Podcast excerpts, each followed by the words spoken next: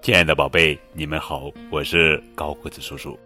今天要讲的绘本故事的名字叫做《十只小鸡》，作者是西尔维亚·迪皮文图，郑迪卫翻译。这是派派对系列绘本图画书。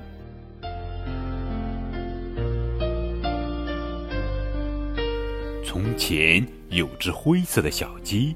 出生在一座教堂里，有只黑色的小鸡出生在一个衣柜里，有只白色的小鸡出生在一只树枝上，有只米色的小鸡出生在一片雪地里，有只红色的小鸡出生在一根西葫芦上，有只黄色的小鸡。出生在一把国王的椅子上，有只橙色的小鸡出生在一片灌木丛里，有只绿色的小鸡出生在一个盘子里，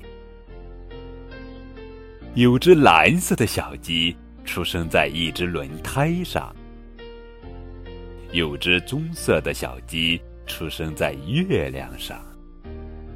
这十只小鸡。一块儿出去玩，生下了十只小小鸡，它们累得睡着了。